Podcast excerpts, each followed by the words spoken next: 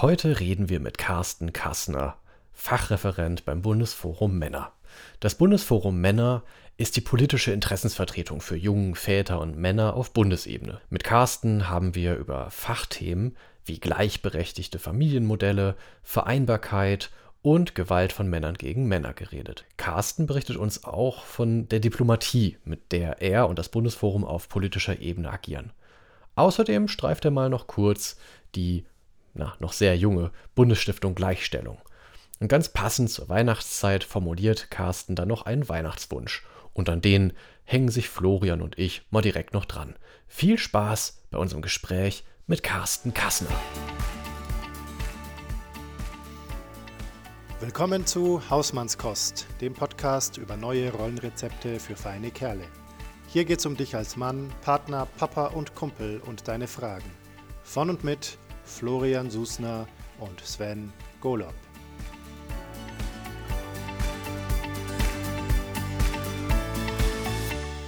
Herzlich willkommen zur Hausmannskost. Ähm, wir sind heute wieder zu dritt zusammen mit Carsten Kastner vom Bundesforum Männer und wir freuen uns schon sehr. Hallo lieber Sven. Hallo lieber Florian und hallo lieber Carsten. Ja, hallo Sven, hallo Florian. Ich freue mich sehr, heute bei euch zu sein. Und wir fangen ganz standardmäßig wieder mit unserem Check-in an. Lieber Sven, wie bist du denn heute da? Ich bin ausgeschlafen, entspannt und habe kalte Finger. ich habe gestern den letzten großen Workshop-Tag für dieses Jahr hinter mich gebracht mit einem richtig schönen ähm, emotionalen Ausklang und Abschied und war ähm, ja, bin so richtig beschwingt in den Feierabend, auch wenn ich wirklich brotfertig war, aber die, die Nacht war dann auch richtig gut und ich fühle mich jetzt einfach so, ja, von einer, einer großen Last tatsächlich befreit und äh, bin ganz happy, jetzt auch die vorerst letzte Folge Hausmannskost für dieses Jahr aufzunehmen. Unglaublich. Mhm. Ein nachträgliches Nikolausgeschenk. Also schön, äh, dass ihr aus dem Stiefel gesprungen seid für mich. Ja. Florian, wie bist du da? Ja, ich bin, äh, also kalte Hände habe ich auch, kalte Finger. Ähm, aber ansonsten bin ich, glaube ich, anders da als du. Ich war gestern auf einer Weihnachtsfeier. Mhm. Und obwohl ich als einer der ersten schon um zehn oder so gegangen bin, ähm, habe ich aber dann irgendwie auch einen Cocktail getrunken, äh, den ich immerhin nicht ganz ausgetrunken habe. Das war im Nachhinein die beste Entscheidung, die ich treffen konnte. Hm. Und bin heute früh trotzdem früh aufgestanden, weil Kinder und alles äh, fertig machen, die dann, als sie fertig waren, gemerkt haben, dass sie krank sind. ähm, also nicht krank, krank, aber halt so, dass sie heute nicht in Schule und Kindergarten gehen. Und ähm, dann war ich aber schon wach und dann ist es halt so, dass man dann arbeitet. Aber entsprechend bin ich nicht so richtig fit heute, zumindest körperlich. Ähm, wäre jetzt, also würde es mir auch nicht schaden, nochmal mich zwei Stunden hinzulegen, was ich aber nicht tun werde, weil ich dann ja unser Gespräch verpassen würde. Hm, vielen Dank. Wir halten dich bei Laune. Ja, das ist gut. Lieber Carsten, wie bist denn du heute hier? Wie bin ich heute hier? Ich bin eigentlich ganz gut da heute.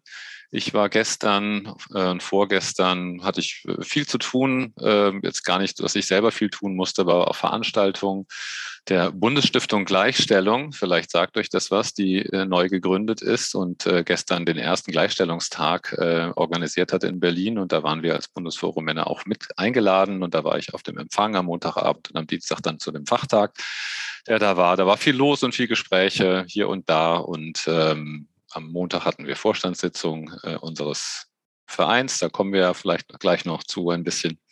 Insofern, genau, war viel zu tun und jetzt bin ich wieder hier und äh, im, heute im Homeoffice im Moment mit euch jetzt im Gespräch. Das ist ganz gut, aber habe eben noch so einiges jetzt dann, das ist jetzt vorbei, aber jetzt kommt einiges noch auf mich zu. Und äh, ich habe eben noch nicht die letzte Veranstaltung dieses Jahr hinter mich gebracht, sondern habe dann noch einige Termine und auch noch einige Dinge, die noch erledigt werden müssen deswegen ist es so ein bisschen jetzt schön, mal wieder einfach am Schreibtisch zu sitzen. Aber ich habe auch noch einiges zu tun am Schreibtisch diese und nächste Woche und übernächste Woche sogar auch noch ein paar Termine, bis es dann äh, ab Mittwoch oder Donnerstag dann endgültig in die Weihnachtspause geht. Und das freue ich mich. Da freue ich mich schon sehr drauf. Die also wir, halt, wir halten fest, zwei von uns dreien müssen sich Weihnachten erst noch verdienen. Einer Habt ist schon euch schon längst verdient. Der Weg ist halt ein bisschen länger. Ja, genau, so kann man es auch sehen. Ja, schön. Ähm, Carsten, ich würde sagen, äh, lass mal den Ball gleich mal bei dir. Ähm, und wenn du magst, stell dich gerne einfach mal vor, dich und auch das Bundesforum Männer. Und übrigens, weil du es gerade schon erwähnt hast, Bundesstiftung Gleichstellung ähm, ist mir tatsächlich neu. Ich weiß nicht, Sven, ob du das schon gehört hast. Ist mir auch neu, von daher, ich bin neugierig. Insofern äh, können wir da auch gern kurz vorbei flattern, wenn du Lust hast. Ja, Gut, können wir machen. Also ich kann gucken, was ich dazu erzählen kann. Aber erst mhm. zu mir. Genau, ich äh, bin, wie alt bin ich denn? 51 Jahre bin ich. Ich bin ähm, seit 2017 Fachreferent in der Geschäftsstelle des Bundesforum Männer, also hauptamtlich dort äh, beschäftigt. Wir sind dort in der Geschäftsstelle im Moment, äh, wie viel sind wir denn jetzt? Neun Personen, alle in Teilzeit unterwegs. Ähm, und die ich bin Sozialwissenschaftler von Hause aus und war vorher auch viel eher in der Forschung tätig lange Zeit und habe mich dann ein bisschen immer mehr weg aus dem universitären Bereich hin mehr zur praktischen äh, und jetzt dann eben politischen Arbeit beim Bundesforum Männer hinentwickelt. Ich habe zwei Töchter, die sind 14 und 11 und halten uns hier auf Trab zu Hause. Mhm. Ähm, teile mir das mit meiner Frau äh, über die Jahre ganz gut auf. Im Moment bin ich derjenige, der tatsächlich mehr macht in Familie als sie. Das hat sich jetzt so doch die letzten Jahre so ein bisschen so entwickelt, dass auch klar war, sie kann da mehr Karriere machen. Sie hatte auch mehr Bock drauf. Äh, ich bin da ganz gut gesettelt jetzt, wo ich, im, wo ich bin im Bundesforum ähm, und mache da fachliche Arbeit und mache das eben äh, auf einer Teilzeitstelle mit, wie viel habe ich jetzt? Ja, so irgendwas ist variiert immer mal zwischen 25 und 30 Stunden die Woche, sowas um den Dreh rum. Und ähm, schmeißt den Laden ein bisschen mehr zu Hause, aber sie schmeißt auch mit. Soweit vielleicht in aller Kürze zu mir ähm, und schon mal zwei, drei Stichworte zum Bundesforum. Soll ich da ein bisschen weitermachen erstmal? Oder sollen wir bei gerne. der Bundesstiftung äh, Gleichstellung vorbeiflattern? hm. Bundesforum finde ich direkt. Ja, ähm, vielleicht erstmal. Ne? Das Bundesforum, genau, das Bundesforum. Das ist ein ähm, Dach- und Interessenverband, ähm, mit, auch mit fachlichen Anteilen, aber ähm, primär Dach- und Interessenverband für die Arbeit mit jungen Männern, Vätern, beziehungsweise für, äh, für, für Einrichtungen, für Mitgliedsorganisationen, die in dem Feld unterwegs sind, sehr unterschiedlich unterwegs sind oder aber die äh, diese Arbeit auch wichtig finden, beziehungsweise wir sprechen in den letzten Jahren auch immer von gleichstellungsorientierter Männerpolitik, die sich da äh, dann eher auf Politik hin ähm, so einer Perspektive verpflichtet fühlen oder das unterstützen wollen.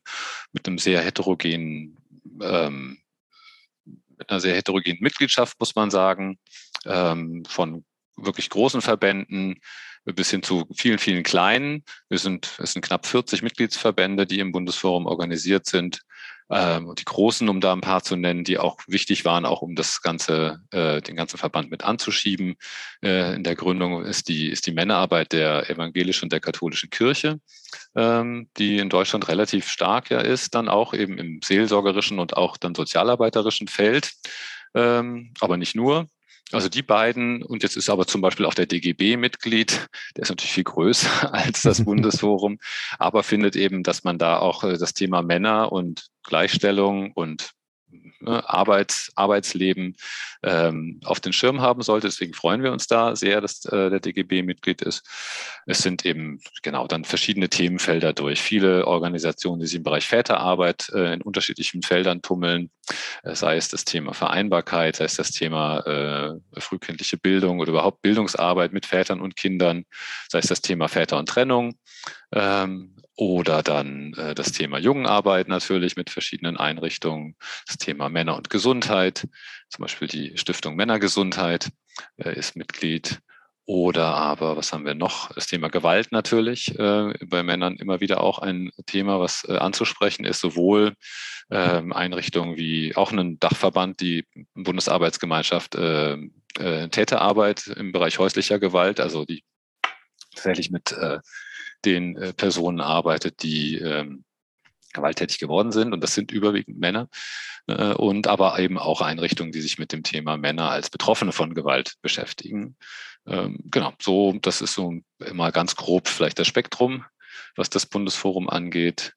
Ähm, das Bundesforum, das gibt es jetzt seit zwölf Jahren, also auch noch ein relativ junger Verband, der eben gegründet wurde, um das Thema Männer äh, und Väter und Jungen im Rahmen der Gleichstellung, Gleichstellungsarbeit, Gleichstellungspolitik überhaupt ähm, äh, mal thematisierbar zu machen, fassbar zu machen und da ähm, tatsächlich auf der zivilgesellschaftlichen Ebene auch einen Ansprechpartner zu haben für die Politik. Und äh, jetzt haben wir die letzten Jahre da viel gearbeitet und da auch uns einen gewissen Status, glaube ich, äh, erarbeitet, so dass wir da auch eben zunehmend mit dabei sind in unterschiedlichen Feldern äh, mit in Gremien sitzen, mit in, so muss man sich dann die Arbeit konkret vorstellen, mhm. tatsächlich äh, mit in, äh, in, Bündnissen sind, ähm, auch durchaus gefragt sind, äh, Kontakt in den Bundestag haben, den versuchen natürlich auch immer weiter noch auszubauen, weil man muss natürlich trotzdem immer erklären, was machen jetzt eigentlich die Männer da in dem Feld der Gleichstellungsarbeit oder Gleichstellungspolitik. Und warum äh, müssen die da gefördert werden? Brauchen die da überhaupt was?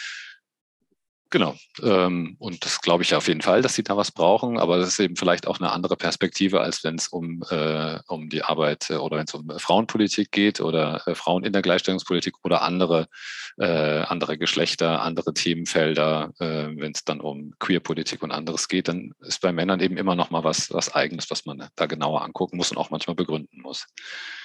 Soweit vielleicht zum Bundesforum. Mhm.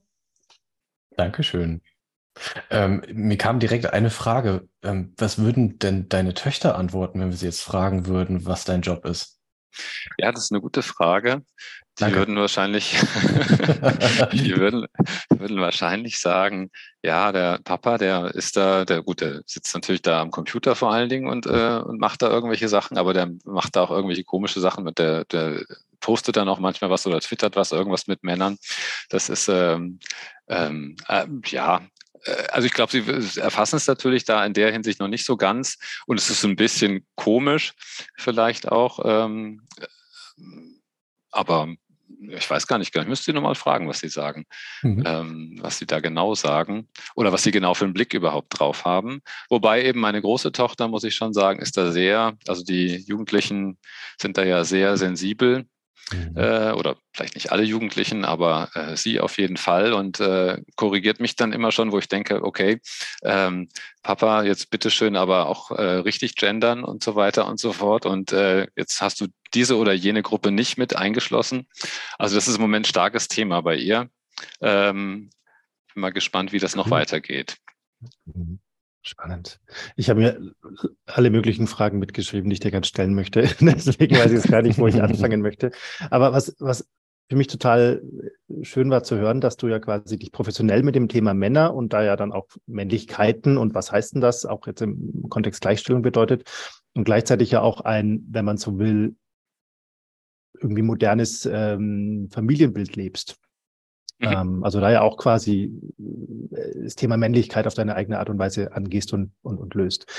Kannst du was dazu sagen, wie so dein eigener Hintergrund oder warum bist du in der, in der, in der Männerpolitik gelandet? Ähm, also, was ist da passiert, dass es so geworden ist?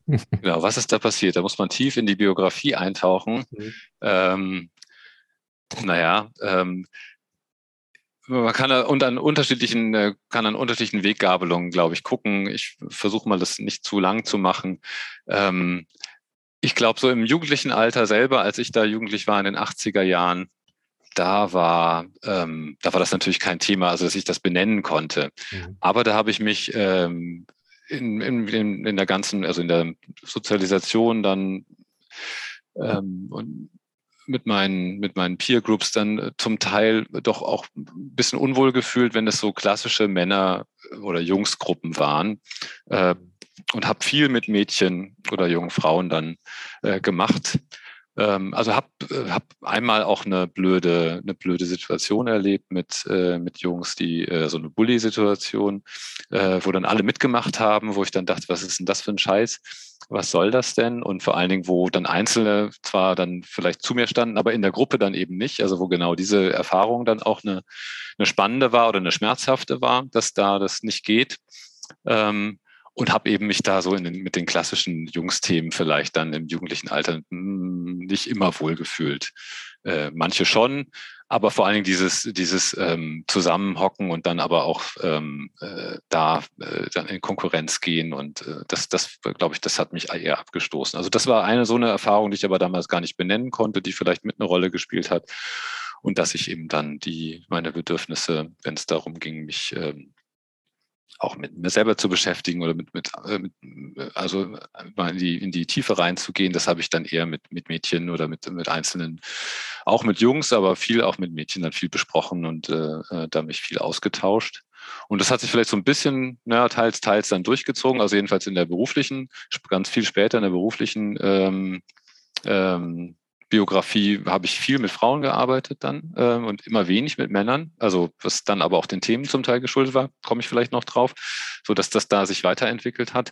Aber die nächste Phase war, glaube ich, dann schon die äh, oder ein, sagen wir noch ein wichtiges war war äh, natürlich die Erfahrung zu Hause, wie bei uns zu Hause Familie und Arbeit äh, Arbeitsteilung gelebt wurde. Das war schon klassisch äh, klassisch westdeutsch. Ähm, mein Vater hat gearbeitet, wir sind auch mehrmals umgezogen wegen seiner Arbeit. Meine Mutter äh, war, als wir klein waren, zu Hause, als dann mein kleiner Bruder irgendwann später noch kam, dann nochmal wieder zu Hause, sonst war sie in Teilzeit und aber für die Familie da.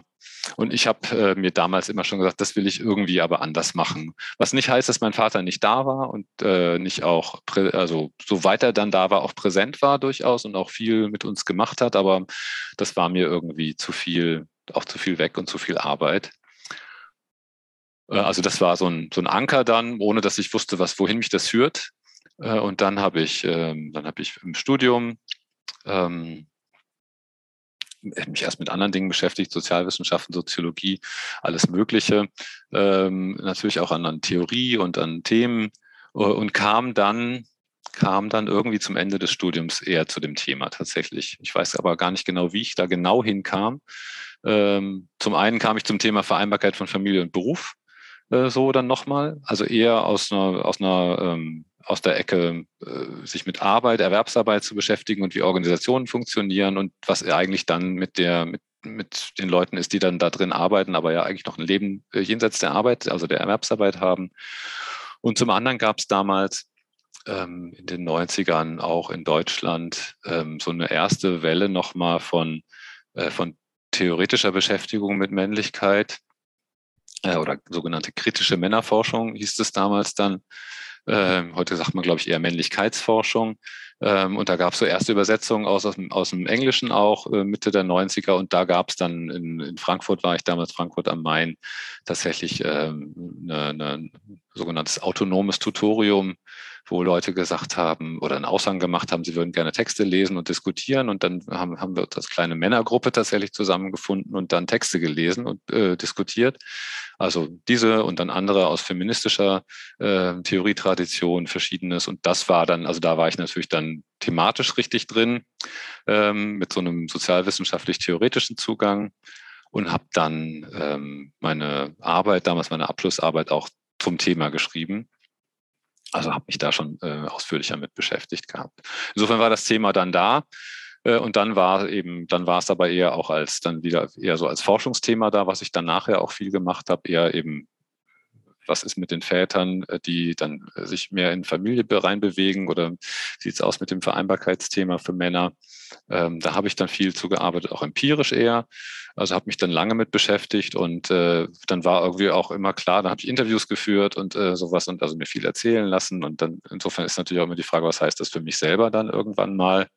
Und ähm, dann habe ich meine Frau tatsächlich in dem Kontext kennengelernt. So haben wir hm. beide also sozusagen dazu gearbeitet und dann irgendwann gesagt, jetzt äh, müssen wir es aber auch praktisch selber machen. Und äh, das haben wir dann halbwegs gut hinbekommen, glaube ich. Hm. Ihr seid sozusagen euer eigenes kleines Forschungsprojekt. Ja, wir sind jetzt, wir beforschen uns ja dann nicht selber, nein. Aber ähm, insofern gab es da sehr viel Aufmerksamkeit für die vielen Fallstricke, glaube ich, die man machen mhm. kann. Äh, also wo man sonst reinschlittert in irgendeine Arbeitsteilung äh, als Paar und dann sich irgendwann wo wiederfindet und sagt, das ist, äh, so wollten wir das doch eigentlich gar nicht. Und da haben wir, glaube ich, waren wir sehr bewusst natürlich dann und äh, vorgewarnt und ähm, hatten auch viel Auseinandersetzungen dann ähm, und auch nicht, äh, nicht immer, äh, also es ging natürlich auch mit Konflikten einher äh, und alles, aber das war, war eine spannende Zeit, äh, wobei natürlich Vater werden sowieso eine spannende Zeit ist und das aber dann auch nochmal äh, äh, da mit so einem mit so einer Perspektive zusätzlich zu erleben und einerseits mit einem bestimmten Anspruch, äh, da was machen zu wollen, andererseits dann mit den Erfahrungen, die einen überwältigen, äh, was da jetzt alles auf einen einströmt ähm, als, als Mann was man eben in der Schwangerschaft noch gar nicht so, vielleicht nicht so sehr mitbekommt, anders als, als die Frauen. Und dann ist das Kind da und dann, genau, dann mhm geht es zur Sache. Und da muss man gucken, wie man es jetzt konkret macht. Und das ist auch alles anders als geplant natürlich dann. Also das war schon eine spannende Zeit. Und dann natürlich auch, wie machen wir es dann eben weiter mit dem Arbeiten? Dann waren wir, waren wir auch am Anfang noch ne, beide aus der Wissenschaft eher so in prekären Arbeitsverhältnissen, immer mit irgendwelchen halben Stellen äh, und befristet und so. Dann hat das natürlich auch einen Vorteil, was die Vereinbarkeit anging. Dann konnte man das ganz gut organisieren. Meistens eben sehr selbstorganisiertes Arbeiten, mhm. sehr selbstbestimmt, was die Arbeitszeiten anging, also eher Vertrauensarbeit Arbeitszeit und kannst gucken, das Ergebnis muss am Ende rauskommen, aber wann du es wie genau machst, das äh, ist ja dir überlassen dann so ein bisschen. Also das ging ganz gut und äh, aber natürlich über die Jahre mussten wir dann eben auch immer schauen, wie machen wir es jetzt weiter dann und jetzt leben wir in Berlin. Da ist es mit den Kindertreuungsmöglichkeiten ähm, natürlich ganz gut. Im Vergleich zu äh, Westdeutschland immer noch, muss man sagen, oder die westlichen äh, ehemaligen alten Bundesländer. Und so, dass wir da dann äh, uns also gut dann irgendwie gut und schnell auch da äh, zurechtfinden konnten, dann mit irgendwie beide arbeiten und mal mehr, mal weniger und und eben dann äh, dann äh, Kita äh, relativ früh und die Kinder sind in der Kita und dann in der, in der Ganztagsschule danach. Äh, so, das ist der Status tatsächlich. Mhm. Aber es ist eben viel, viel Alltagsorganisation. Das ist immer wieder, immer wieder Thema natürlich. Jetzt sind die Kinder so groß, dass es ein bisschen entspannter ist mittlerweile schon, aber trotzdem ist natürlich die Frage, wer ist wann wie da, wer, wer macht wann wie was. Und äh, wir sitzen am Wochenende mit den Kalendern und gucken, wie sieht die nächste Woche aus und so weiter und so fort. Ist natürlich wahrscheinlich erstmal total hilfreich, dass man dann als werdende Eltern mit diesen Themen, mit vielen von diesen Themen schon vertraut ist oder auch schon im Diskurs darüber ist. Aber also zumindest bei mir selber beobachte ich das auch äh, gleichzeitig auch irgendwie eine extra Herausforderung, dann auch sich selbst gerecht zu werden wenn man so ein bisschen die Haltung hat, ich habe mich ja schon mit vielen von diesen Themen beschäftigt und ich ähm, äh, habe ja Ideen, wie es laufen könnte und das dann auch in die, in die eigene Realität umzusetzen. Das ist, äh, kann auch herausfordernd sein, finde ich. Ja, na klar ist das herausfordernd. Das ist äh, ein ständiger Abgleich und äh, muss auch sich manchmal von, von Dingen verabschieden dann, ähm, und sagen, gut, äh, so wie das vielleicht gedacht war, geht's nicht und äh, es scheitert dann an der, an der Wirklichkeit oder die Wirklichkeit sieht auf jeden Fall anders aus und da muss man eben neu gucken und dann nochmal nachjustieren dann oder mhm. auch ein bisschen, vielleicht manchmal ein bisschen runterkommen und sagen, ich machen wir mal ein bisschen entspannter und pragmatisch und schauen, äh, wie wir da gut rauskommen und wie es allen gut geht dabei. Ich störe noch mal kurz. Genießt du unsere Hausmannskost? Du möchtest vielleicht sogar mehr davon? Tja, dann unterstütz uns doch einfach mit einem Abo bei Steady. Den Link dazu findest du in den Show Notes oder auf unserer Website www.hausmannskost.show. Und jetzt geht's weiter mit dem Gespräch. Ich würde gern äh, noch einen kleinen Themenschwenk machen, äh, nochmal zurück zum, zum Bundesforum ähm, und auch zu eurer Arbeit als Bundesforum. Ähm, was sind denn so auf, auf, auf Bundesebene gerade so die Themen, die ihr in der Politik, mit der Politik oder auch in eurer Arbeit äh, so als jetzt am Ende des Jahres 22 als, als die relevanten Themen seht? Ja, ich meine, wir haben, natürlich, äh, wir begleiten natürlich Politik äh, von der Seite und gucken, dass wir da äh, irgendwie auch einen eine Duftmarke setzen können. Insofern sind wir einerseits immer wieder dran, äh, naheliegenderweise an dem, was Politik konkret, ähm, was Politik konkret vorhat. Äh, also nehmen wir die Themen auf, also das heißt, was steht im Koalitionsvertrag, äh, was wird wann wie umgesetzt oder auch nicht. Da hat uns lange Zeit und jetzt auch gerade in den letzten Wochen immer wieder das Thema Vaterschaftsfreistellung beschäftigt. Ähm, also was es ähm, in einer der EU-Richtlinie, die es seit 2019 gibt, die wir auch schon im Entstehen der Richtlinie oder in der finalen sozusagen Verhandlung dazu ähm, mit den, mit in, innerhalb der oder zwischen den Mitgliedstaaten auch schon begleitet haben. Da gab es eben dann den Ansatz, es soll zwei Wochen äh, Abgeburt eine bezahlte Freistellung geben, nochmal jenseits der anderen Regelungen, die in Deutschland ja jetzt relativ großzügig sind mit Elternzeit und Elterngeld. Ähm, und die es eben auch in anderen europäischen Ländern schon längst gibt, in anderen auch wieder nicht. Und die EU-Richtlinie hat das so als Minimalstandard, hat verschiedene Punkte da drin und das ist eben eine. Mhm. Und da haben wir damals immer gesagt, ja super, dann das kommt dann für Deutschland oder muss dann kommen. Ähm, und dann hat die, haben alle drei äh, Ampelparteien das auch in ihrem Wahlprogramm dann am Ende drin gehabt und auch im Koalitionsvertrag steht es, dass es eine, dann da ist dann Partner- oder Partnerinnenfreistellung geben soll, äh, wobei wir sehr dafür sind. Äh, man muss natürlich alle einschließen, aber man muss schon auch die Menge der Leute, um die es geht, nämlich die Väter auch adressieren äh, da. Oder das, das wäre dann ein Punkt, wo wir sagen, da müssten wir, das ist dann unser, unser Geschäft als Lobbyorganisation, zu sagen, jetzt, wenn so ein Gesetz, Gesetz dann irgendwann kommt, dann musste auch irgendwie in der politischen Kommunikation klar sein, es geht da vor allen Dingen um die Väter, die sollen das machen. Natürlich sollen das auch andere machen und es muss auch Regelungen geben, dass bei Alleinerziehenden dann, äh, dann eventuell funktioniert. Aber vor allen Dingen die Väter sollen es machen. Ähm, und das muss man auch, muss man auch so sagen, äh, dass man die auch anspricht da. Also da sind wir, da sind wir dran und das kommt ja jetzt erstmal nicht. Äh, das sind jetzt die Ergebnisse der letzten Wochen, sondern die Ministerin hat gesagt, das vertagen wir auf 24 oder dass es dann 24 dann losgeht, nachdem es ursprünglich angekündigt war, dass es jetzt relativ schnell kommen soll. Also das ist so eine konkrete Sache, an, an der wir dran sind. Äh, und dann ansonsten gibt es natürlich verschiedene andere Felder oder Themen noch im, ähm, im Koalitionsvertrag oder auch in der, in der im politischen Diskurs, die aber dann meistens relativ äh, auch klein-klein sind dann, nicht nur, kleinere und größere Themen, wo es auch eher so eine kontinuierliche Arbeit gibt. Und dann haben wir natürlich immer andersrum äh, auch Themen, wo wir sagen, die wollen wir versuchen in den Diskurs einzubringen, eher nochmal stärker.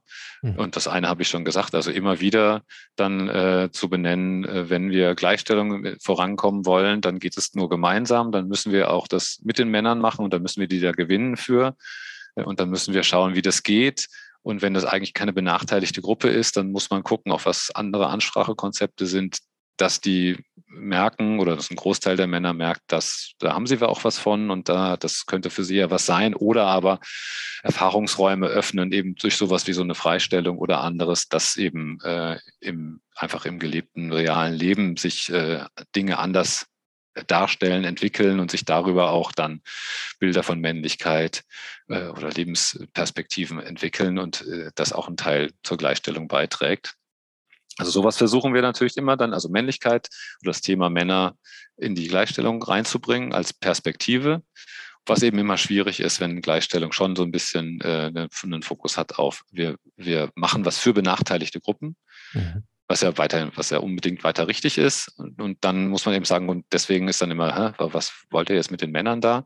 Und dann muss man eben auf eine strukturelle Ebene gehen und sagen, ja, es geht, geht aber um Strukturen, die vielleicht auch eben äh, dann äh, Entscheidungen in eine bestimmte Richtung äh, nahelegen, ähm, wie das Ehegattensplitting, wie eben, wie Kinderbetreuung organisiert ist, wie ähm, eine Ansprache von Vätern auch funktioniert äh, in, in, mit den beiden Partnermonaten, die dann als Papamonate ja gelabelt wurden beim Elterngeld, äh, so dass das sich jetzt zwar als Normalität nach und nach jetzt entwickelt hat, aber eben auch wenig darüber hinaus. Also wo können wir, wo gibt es Stellschrauben, äh, dass einfach da sich im Verhalten ähm, was verändert, dann weil eben äh, sozusagen Rahmenbedingungen auch anders sind.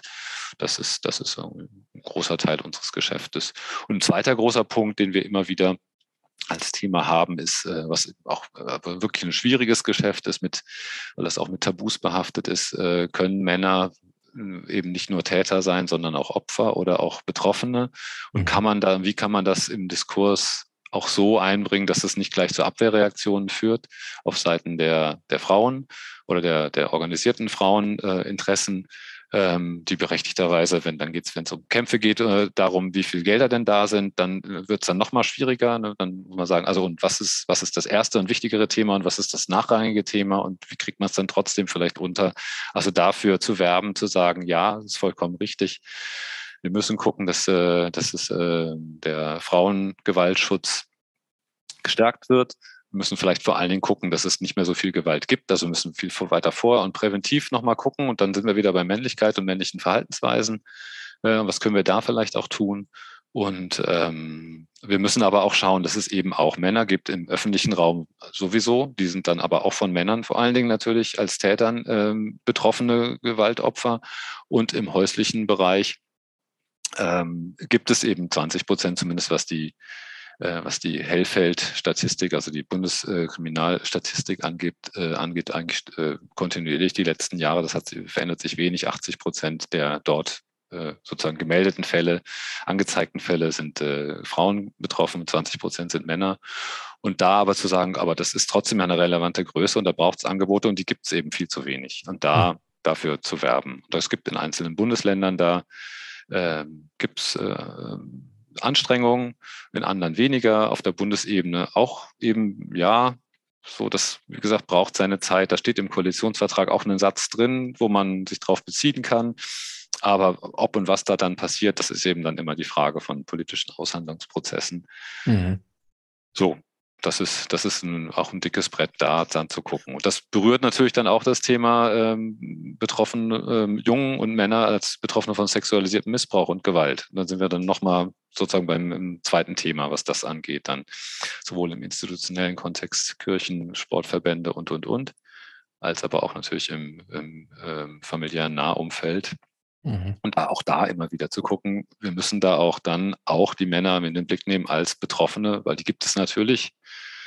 Jetzt gestern, gestern glaube ich, war es in der Tagesschau, ist ein riesen äh, Ring jetzt an, äh, an Online-Ring jetzt im, im Darknet äh, hochgenommen worden, äh, sexualisierte, äh, also sexueller Missbrauch und das seien vor allen Dingen Jungen gewesen, die da dann, also die Fotos und die, die Taten und was da dann gehandelt wurde. Ähm, und das, das muss man natürlich irgendwie auch in den Blick nehmen und auch in den Blick nehmen dürfen, ohne deswegen das andere ja dann kleiner zu machen. Ganz im Gegenteil. Und da mhm. immer eine gute Balance zu finden, das ist dann genau manchmal nicht so einfach und braucht dann auch diplomatisches Geschick. Aber so, das, das sind einige Felder, äh, die, die wir eigentlich kontinuierlich beackern.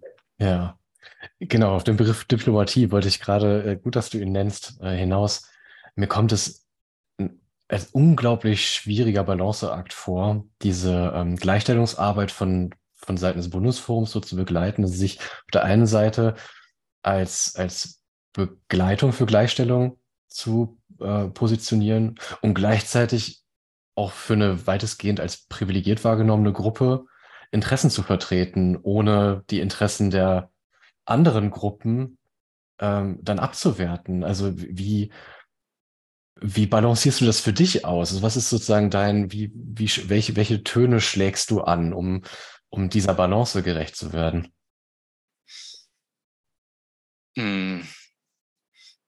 Ja, die Töne sind die, die wir als Bundesforum auch äh, im Prinzip äh, festgelegt haben in einer sogenannten Plattform, damals in Gründung, dass es äh, um eine dialogische Arbeit geht, also dass man im Gespräch ist und im Dialog und nicht mit schrillen Tönen äh, eigene, äh, eigene Interessen äh, erkämpft oder verfolgt trotzdem muss man natürlich manchmal schon auch äh, die, in der Sache äh, vielleicht den, den eigenen Standpunkt haben und das ist viel kontextabhängig, glaube ich. Und es mhm. hängt viel an äh, dann wiederum an sozialen Bezügen, sozialen Beziehungen.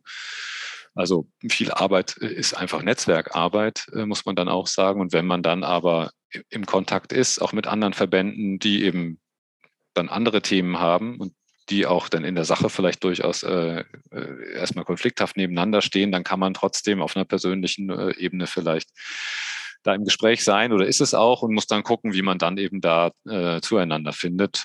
So, also mhm. das ist, glaube ich, so ein bisschen die, die Kunst. Äh, also einerseits natürlich im Sprechen äh, zu schauen, dass man, ähm, dass man da ähm, nicht, nicht über die Stränge schlägt, was auch gar nicht, äh, würde nicht meinem Naturell entsprechen und ist aber auch nicht äh, Bestandteil der, der quasi der äh, des Politikverständnisses äh, des Bundesforum Männer und äh, im Gespräch sein, im Gespräch bleiben und die Gesprächskanäle öffnen und oder schauen, dass man sie öffnet und dann, dann, dann weiter pflegen. Mhm. Das, ist, das ist eben auch eine langwierige Arbeit und das ist ein Investment, was sich aber nach und nach ähm, auch äh, auszahlt, dass wir da in Gesprächen sind ähm, mit der Politik, mit, äh, mit, der, mit dem Ministerium, mit, mit anderen zivilgesellschaftlichen Organisationen. Ähm, und dann muss man gucken, was, was, was eben geht in dem Moment jetzt jeweils. Es ist dann auch viel Aushandlungssache und manchmal auch viel Realpolitik. Dann geht eben nicht das, was man am liebsten hätte, sondern das, was jetzt machbar ist. Mhm. Mhm. Ähm, ich versuche jetzt einen Brückenschlag. Ich weiß nicht, ob ich ihn hinkriege. Ähm, apropos Vernetzung und mit Menschen reden und so. Ähm, wir haben vom, vom, vom Anfang von vorher noch ein, ein Thema offen, das wir uns noch kurz anschauen wollten. Äh, die Bundesstiftung Gleichstellung, von der du ah, ja. uns erzählt hast. Ja. Magst du uns einfach kurz ein paar Sätze erzählen, was man dazu wissen muss? Ja, kann ich kurz machen. Also das, äh, die Bundesstiftung Gleichstellung ist in der letzten Legislatur ein Projekt gewesen, was die Regierung sich äh, vorgenommen hatte, wo die Frage war, ob es denn noch kommt und ist dann, äh, ist dann tatsächlich äh, kurz vor Schluss soweit konkretisiert worden, dass klar ist, die wird kommen äh, ist dann ein, auch ein Gesetzgebungsprozess, äh, Einrichtungsprozess in Gang gesetzt worden, mhm. mit auch dann letztendlich, das ist ja dann die Frage, auch mit Mitteln im Bundeshaushalt, die dafür vorgesehen sind, mit der Idee, dass diese Bundesstiftung ähm, das Thema Gleichstellung eben insgesamt äh, bundesweit auch nochmal repräsentiert und öffnet. Und äh, Stichwort war immer ein offenes Haus der Gleichstellung, das soll es sein. Mhm.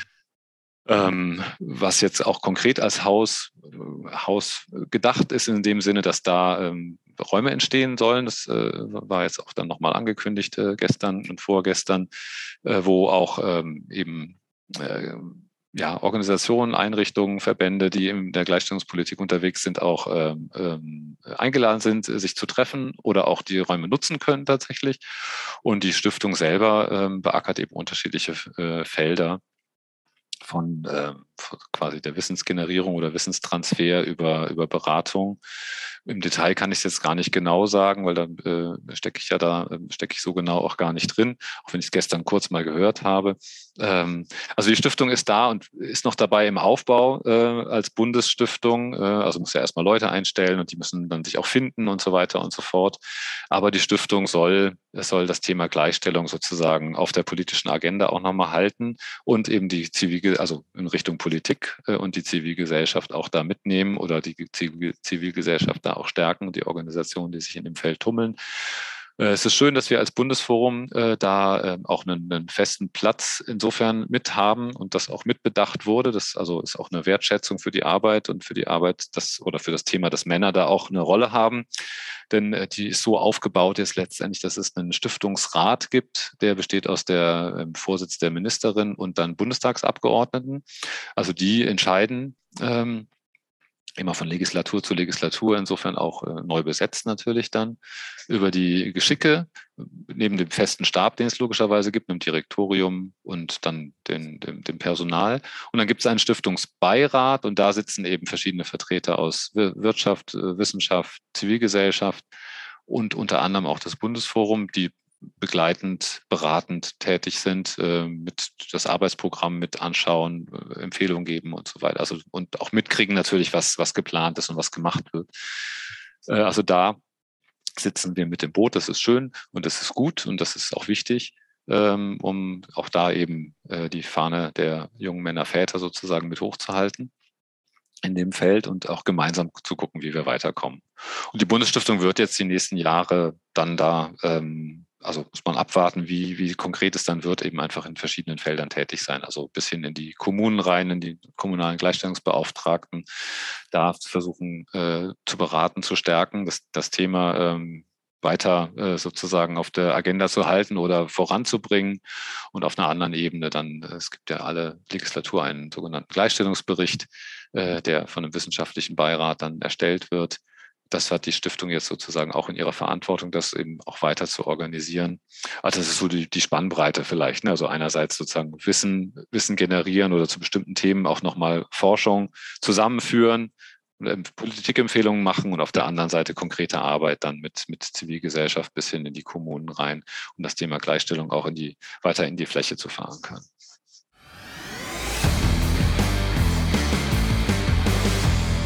Nachdem wir kurz vorm Ende sind. Sind wir schon, ja. haben wir noch eine Kleinigkeit, äh, die wir dir vorher nicht verraten haben. Äh, und okay. zwar machen wir in unseren Episoden, wenn wir Gäste haben, immer gerne eine kleine Challenge. Okay. Ja. Und äh, ja, äh, für dich haben wir auch eine Challenge mitgebracht. Ähm, und zwar, Äh, ich, ich habe jetzt gerade gestern oder heute gelesen, dass die Bundesregierung so das erste Jahr natürlich die Umfragewerte runtergegangen sind, aber dass sie gar nicht so weit runtergegangen sind wie bei anderen ähm, Bundesregierungen im ersten Jahr. Ähm, und die Frage an dich ist, nachdem jetzt auch Weihnachten ansteht, wenn du einen Weihnachtswunsch frei hast, ähm, was du dir von der Politik oder auch konkret von der Bundesregierung wünscht, was die dann machen müssen ähm, für die Männer in Deutschland. Mhm. Was, was, was, was wäre dieser Weihnachtswunsch? Ähm, soll ich da äh, im, im, Re im, Realen bleiben oder ganz utopisch werden? Du hast ja einen Wunsch frei. Also. Ja, einen Wunsch frei. ja, ja. Nein, also ich kann ja eine Mischung aus beiden auch machen. Also die, die Bundesregierung hat äh, in ihrem Koalitionsvertrag auch geschrieben, die Gleichstellung soll bis äh, in diesem Jahrzehnt erreicht werden. Das ist, äh, wenn man äh, sonst die anderen äh, sich Zahlen aus der, aus der internationalen Forschung anguckt, ähm, ein sehr hehres Ziel und wird auch äh, nur ein Schritt auf dem Weg sein oder sicherlich nicht klappen. Aber das tatsächlich ernst zu nehmen, trotzdem oder gerade wir natürlich vor verschiedenen Krisen stehen. Das darf man ja nicht äh, verschweigen und das gehört auch, glaube ich, zur Redlichkeit dazu, zu sagen, natürlich hatten wir eine Corona-Krise, die ist auch noch nicht ganz vorbei. Wir haben eine Klimakrise, wir haben jetzt dann eine Energiekrise vor dem Hintergrund eines Kriegs in Europa. Auch ein Thema, wo man mit, mit Blick auf Männlichkeit nochmal drauf gucken könnte. Das müssen wir vielleicht ein andermal machen dann. Mhm, ähm, ähm, und, ähm, und vor dem Hintergrund ist eben die Gefahr, glaube ich, schon nicht, äh, nicht unerheblich, dass man so Themen wie Gleichstellung sagt, gut, das, äh, das machen wir, wenn es dann wieder schön ist und wenn wir solche Sachen auch machen können. Und das ist, glaube ich, genau das falsche Signal. Also insofern wünsche ich mir, dass das, ähm, äh, also das Thema Gleichstellung und auch das Ziel, was sich die Bundesregierung da selber gesetzt hat, wirklich ernst genommen wird und dass die Maßnahmen, die es gibt im Koalitionsvertrag, das sind gar nicht so viele, dann ernsthaft und auch schnell angegangen werden und umgesetzt werden und gerne natürlich darüber hinaus.